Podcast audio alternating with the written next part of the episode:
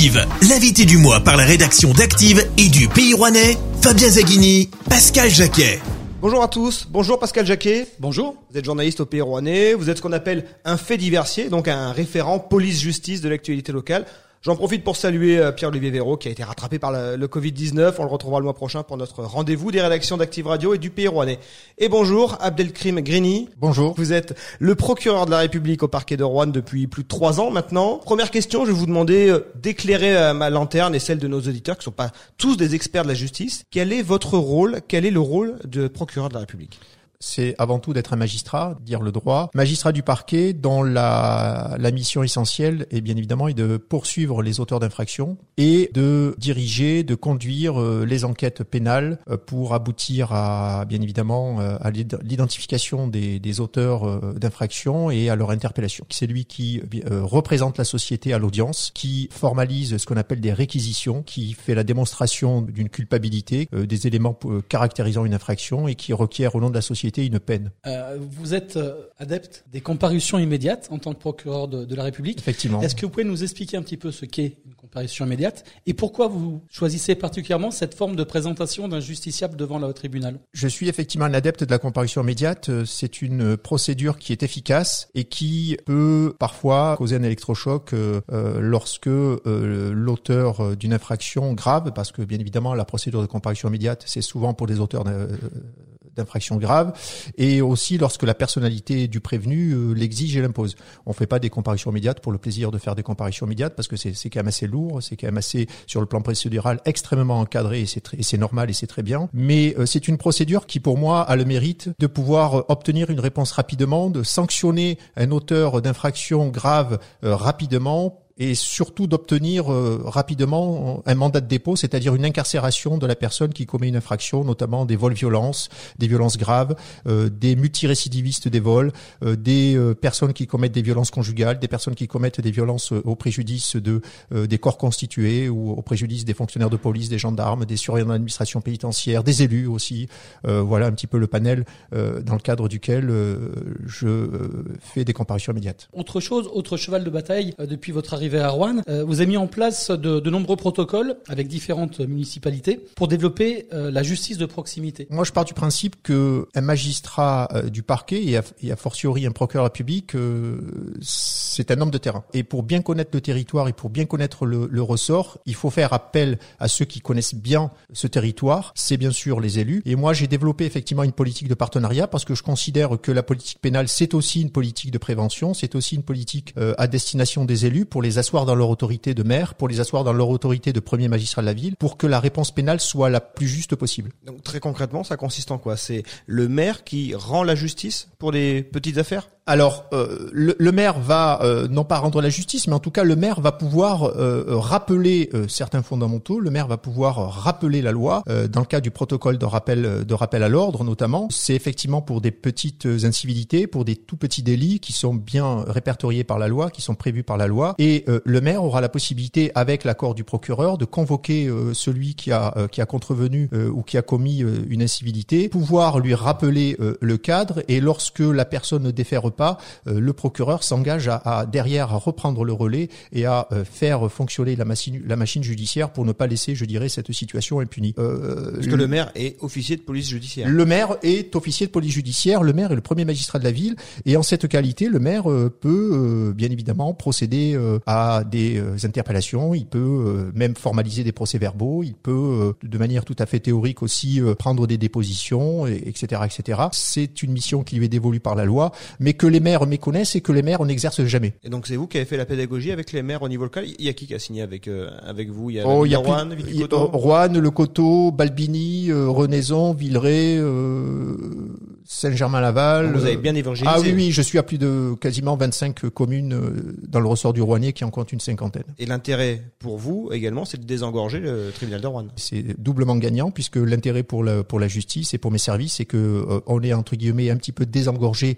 des petits petit dossier, et le terme petit n'est absolument pas péjoratif parce que pour nous ça peut être petit, mais pour celui qui le subit ça peut être quelque chose d'assez important, ce qui est tout à fait normal. Mais en tout cas ça nous permet d'aller plus vite et de rendre une justice euh, qui n'est pas euh, dégradée, qui n'est pas bradée, euh, dans dans des délais, je dirais, très favorables pour les justiciables. En tant que procureur de la République, vous êtes en première ligne pour observer la délinquance dans le Rouennais. Quelle est son ampleur? Quelle est sa nature? Quelles sont ses particularités? En un mot, quel est votre regard sur la délinquance à Rouen et dans sa région? Moi, j'ai exercé en tant que magistrat du parquet dans d'autres sorts où la, où la délinquance était, je dirais, bien plus importante que celle de Rouen. Je dis pas qu'il n'y a pas de délinquance à Rouen, il y a de la délinquance à Rouen et je sais ce dont je parle. J'ai été dans, dans le 93 au parquet de Bobigny, j'étais dans le sud de la France, à Nîmes, à Avignon, à Carpentras, où là aussi la délinquance est, bien, je dirais, bien ancrée malheureusement.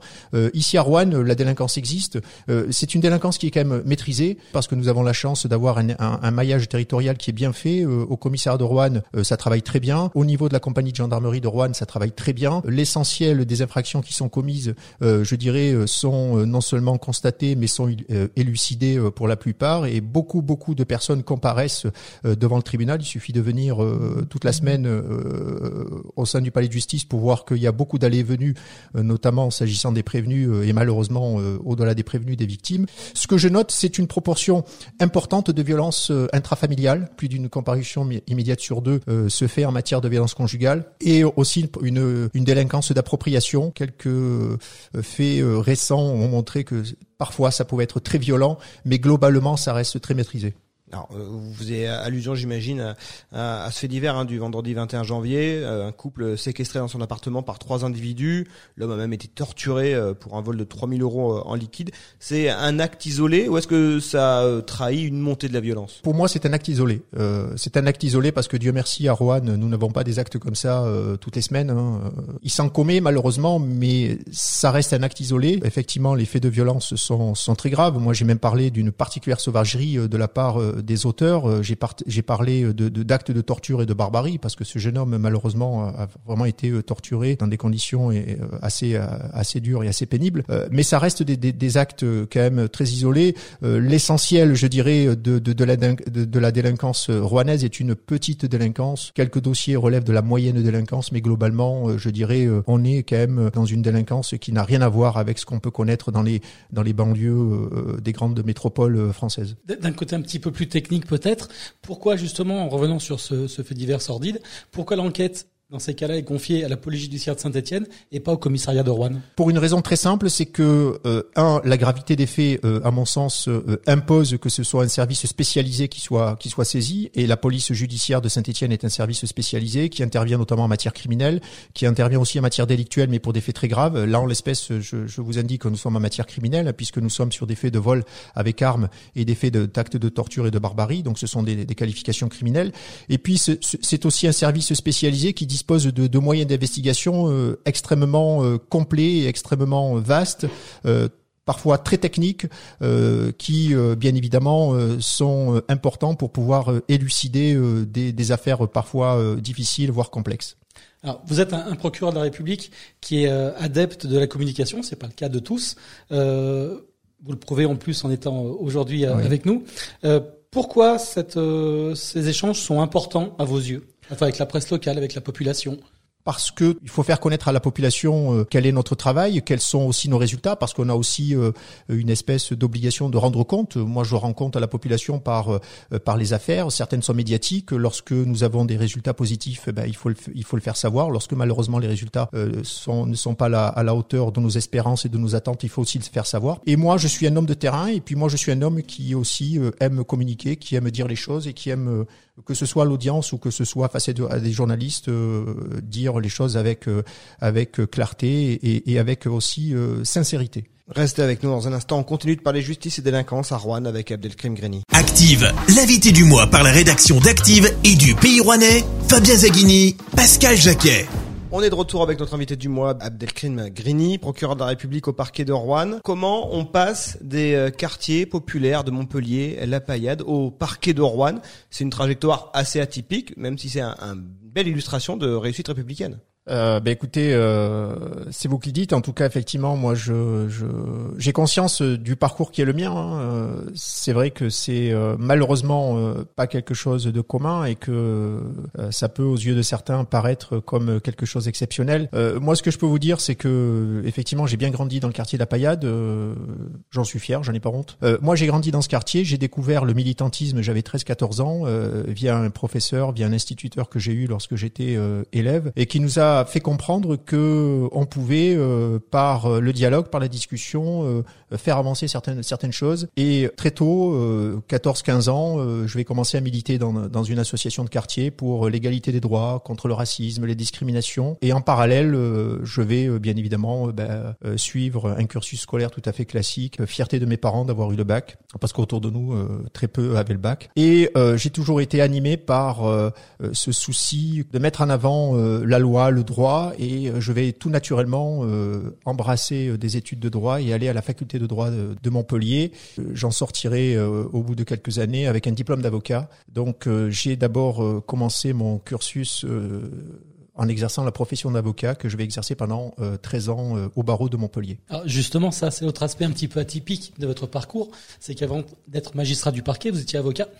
Du coup, Qu'est-ce que vous préférez jouer en défense, en attaque? Tout est complémentaire. Avocat, je l'ai exercé 13 ans, 97 fin 2009. Euh, ça a été pour moi euh, 13 années extrêmement riches, euh, d'une très grande expérience. J'ai beaucoup appris et puis j'ai eu la chance aussi de faire des choses assez atypiques euh, puisque notamment euh, l'une de mes fiertés lorsque j'étais avocat est d'avoir été avec une bande de potes, si je peux m'exprimer ainsi, à l'initiative des testings qui a mené aux, aux, arrêts de la Cour de cassation et à la modification législative en 2002 et faisant entrer dans le champ du droit pénal et de la preuve en droit pénal le testing. C'était fin des années 90, euh, nous sommes en 99 2000. Vous rappeler un petit peu ce qu'est le testing C'est très simple, on se présentait à l'entrée des boîtes de nuit euh, avec des gens qui participaient à notre action. Très souvent, lorsque euh, on était d'origine maghrébine, on se faisait refouler et, et la plupart du temps, lorsque on était d'origine franco-française, c'est-à-dire français de souche, là on se faisait pas refouler. Donc voilà, et un huissier qui nous accompagnait avait formalisé des constats d'huissier. Moi, je suis allé voir le procureur de Montpellier à l'époque, c'était en 98, je crois, euh, et donc euh, des procès ont eu lieu euh, qui ont qui sont allés jusqu'à la Cour de cassation avec une décision qui nous était favorable. Vous êtes toujours engagé sur ces questions de discrimination aujourd'hui? J'y suis sensible et j'y suis particulièrement vigilant. On en parlait tout à l'heure de la profession d'avocat. Il y a un autre avocat qui a changé de registre, euh, c'est Éric Dupont-Moretti, ministre de la Justice du gouvernement Castex. Lui aussi a, une trajectoire particulière puisqu'il vient d'un milieu très modeste, dans le nord de la France. Vous vous retrouvez dans son parcours et dans son engagement politique? Alors, euh, engagement politique, euh, je sais pas. Moi, je, je, suis toujours, j'ai mes convictions politiques, bien évidemment, comme chaque citoyen de ce pays. Et, mais moi, j'essaie de rester un petit peu neutre parce que, en tant que magistrat, je fais pas de politique. Moi, je suis là pour appliquer la loi avec objectivité et avec discernement. Mais effectivement, je me retrouve un petit peu euh, de manière beaucoup plus modeste dans son parcours parce que euh, lui comme moi, nous sommes issus euh, de familles. je crois que l'un de ses parents est, est, originaire d'Italie, sauf erreur de ma part.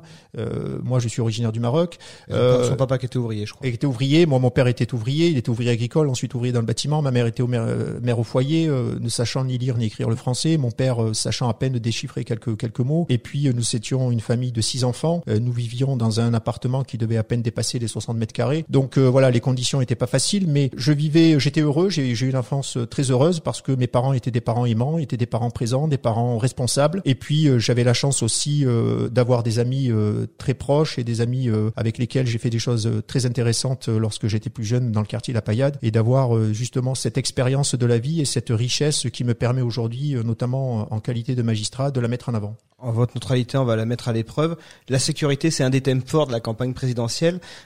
Quand le candidat Éric Zemmour euh, fait le lien entre délinquance et immigration, ça vous inspire quoi? Moi, je vais vous dire, ça fait euh, ça fait 40 ans que j'entends ce type de discours. Bien évidemment, c'est un discours auquel je n'adhère pas, mais que je n'accepte pas parce que c'est c'est c'est trop simple, c'est trop simpliste, c'est de l'amalgame, c'est de la caricature. Ayant grandi à la Paillade, je peux vous dire euh, que l'immense majorité des gens de la Paillade, qui sont pour l'immense majorité d'entre eux issus de l'immigration, sont des gens très bien. Ce sont des gens respectueux, ce sont des gens qui travaillent, ce sont des gens qui respectent les lois de la République. Mais il y a quelques brebis galeuses, malheureusement, euh, on parle de, celle-ci et, pas de l'immense majorité qui respecte les lois et qui, euh, souhaite tout simplement vivre en paix et, vivre dans la, sérénité la plus absolue. Bien évidemment, c'est un thème que je n'accepte pas et en tout cas, c'est un raccourci que je n'accepte pas. Euh, je trouve même cela particulièrement offensant. Il a une autre proposition qu'il a dite, qu'il a prononcée il y a quelques jours. Il est favorable à la légitime défense et au droit de riposter en prenant en référence le droit suisse et la défense excusable. C'est votre vision euh, à vous de la justice? Moi, je vais vous dire, euh, lorsque je me lève pour requérir, et Monsieur Jacquet ici présent pourra le dire, j'exècre la violence. Je, ne supporte pas la violence. J'ai grandi euh, dans un quartier où malheureusement parfois j'étais confronté à la violence. Je voyais la violence. Mais il n'en demeure pas moins que je déteste la violence et lorsqu'on peut éviter la violence autant que faire se peut, la violence, la légitime défense existe dans le droit français dès lors qu'elle est euh, proportionnée et qu'elle est immédiate. On se fait pas justice soi-même. Si la légitime défense est de se faire justice soi-même, là je suis pas d'accord. La légitime défense, c'est euh, vous riposter à une attaque que vous subissez euh, avec un moyen, avec des moyens proportionnés. oui, on va pas se, se laisser violenter sans, sans réagir, c'est normal. Mais dans le strict respect de la loi et bien évidemment ne tombant pas dans ce que certains considèrent comme étant de la légitime défense, alors qu'en réalité c'est plutôt de la riposte pour se faire justice soi-même euh, on n'est pas des justiciers, hein, et, on est là pour appliquer la loi et pour appliquer la loi dans le strict respect des institutions et, des valeurs de notre pays. Plusieurs candidats à la présidentielle parlent d'un retour, d'une volonté d'un retour aux peines planchées, Valérie Pécresse par exemple. Quelle est votre opinion à ce sujet? Moi j'ai connu les peines planchées à l'époque 2008-2009. Euh, Sincèrement, j'ai pas l'impression que ça a fait reculer la délinquance. Je pense pas qu'on puisse répondre euh, à des phénomènes de délinquance par des peines planchées. Moi, je pense que euh, on répond à de la délinquance par de la prévention, oui, mais aussi euh, par la répression. Et, moi, je, le dis et, je ne m'en cache pas. Et ceux qui me connaissent, en tout cas, euh, et qui me voient exercer au tribunal, voient que je n'ai pas la langue dans ma poche, que je dis les choses, que je peux requérir des peines extrêmement lourdes euh, lorsque les faits le justifient, lorsque la personnalité de celui qui les a commis le justifie, par, parce que je considère qu'à un moment donné, la répression doit passer aussi. mais dire et considérer que les peines planchées vont régler le problème de la délinquance, moi, j'y suis peut-être pas tout à fait d'accord, en tout cas. Concrètement, vous êtes favorable à, plus de répression, plus de places en prison, ou alors à plus de réinsertion Les deux. Euh, la réinsertion, oui, et je travaille en faveur de la, réinsertion des détenus. Euh, actuellement, j'ai un projet, nous menons un projet avec Madame euh, le maire du Coteau sur la réinsertion des détenus. J'interviens tous les jeudis au centre de détention de Rouen dans le cadre de mes attributions de procureur, notamment pour me prononcer sur des permissions de sortir et sur des aménagements de peine. Donc c'est aussi de la réinsertion, hein, bien évidemment. C'est de, c'est pour éviter des sorties sèches. Donc on travaille pour la réinsertion et la prévention de la récidive. Mais je considère aussi que malheureusement certaines personnes euh, euh, ne, comprennent, ne, comprennent pas, euh, alors qu'elles ont déjà été averties à, à, à, bon nombre de reprises par la justice, ont, ont, ont pu bénéficier de tout l'éventail prévu en matière de peine par la loi et comme à réitérer, continuer à récidiver. Là, je considère que bah, il faut à un moment donné, il faut réprimer, bien évidemment, oui. Alors vous étiez censé quitter le, le Rouennais en ce début d'année 2022, ça s'est pas fait. Quel est, est-ce qu'aujourd'hui vous connaissez un petit peu la suite de votre carrière? Euh, Je pense que dans quelques mois, euh, certainement, euh, le ministère me fera une autre proposition. Euh, j'attends, euh, certainement d'ici la fin de l'année. Mais en tout cas, pour être sincèrement honnête avec vous, je suis pas très pressé de quitter Rouen parce que je m'y sens très bien et, et j'aime ce que je fais. En tant que procureur de la République, on ne chante pas à Rouen. Merci beaucoup Abdelkrim Grémy d'avoir été notre invité. Merci. Merci Pascal Jacquet. Merci. Les grandes lignes de cet entretien sont à retrouver dans les, dans les colonnes du Pays Rouennais en kiosque tous les jeudis. Rendez-vous sur activeradio.com pour retrouver cette interview en podcast, ainsi que tous les autres invités qui font l'actu dans la Loire. On se retrouve le mois prochain avec un nouvel invité. L'invité du mois, en partenariat avec le Pays Rouennais, votre hebdomadaire, à retrouver dès ce jeudi et sur le-pays.fr. L'invité du mois, disponible également en podcast sur activeradio.com.